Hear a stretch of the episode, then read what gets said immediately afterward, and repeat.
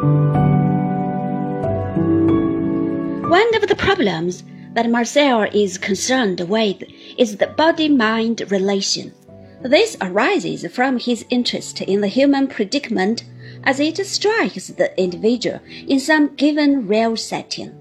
The criticism he levels at the dualism of the Cartesians is reminiscent of Berkeley's criticism against those who confuse seeing with geometrical optics. We might say that the division of mind from body presupposes a metaphor that regards the mind as somehow hovering over the person and seeing itself and the body as two distinct things. This, roughly, seems to be Marcel's point, and it is sound enough. However, he connects the resolution of the problem to the exercise of synthetic reflection, whereas we should feel inclined to hold that. Here, a little linguistic analysis will show what has gone wrong.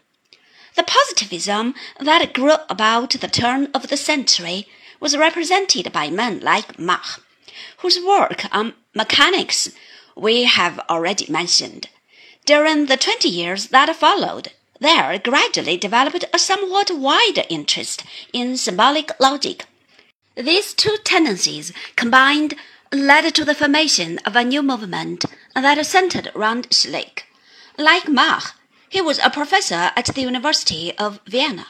The group of which he was the leader was called the Vienna Circle, and their philosophy came to be known as logical positivism. As the name implies, this doctrine was in the first instance a positivist. It holds that the sum total of our knowledge is provided by science, and that metaphysics in the old style is strictly empty verbiage. There is nothing we can know beyond experience. In this, we find some affinity with Kantian ideas, if we omit noumena. Along with their insistence on empirical observation goes a criterion of meaning, which is somewhat linked with the routine pragmatism of the laboratory scientist. This is the famous principle of verifiability, according to which the meaning of a proposition is its method of verification. It derives from Mach, who used this kind of procedure in defining the terms used in mechanics. The logical positivist movement, which started in Vienna, did not survive where it was born. Schlick was killed in 1936 by one of his students, and the other members found it necessary to settle elsewhere owing to the impending strictures of the Nazi regime. All of them eventually found their way to America or England. Carnap is still at Chicago and Waismann at Oxford.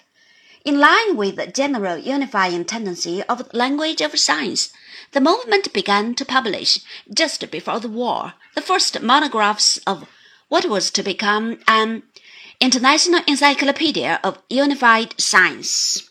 The series is published by the Chicago University Press. Its first editor, O. Neurath, died at Oxford in 1945. Logical positivism thus came to be transplanted from its native soil to the English speaking countries, where it linked up again with the old tradition of British empiricism, to which it is in some measure indebted.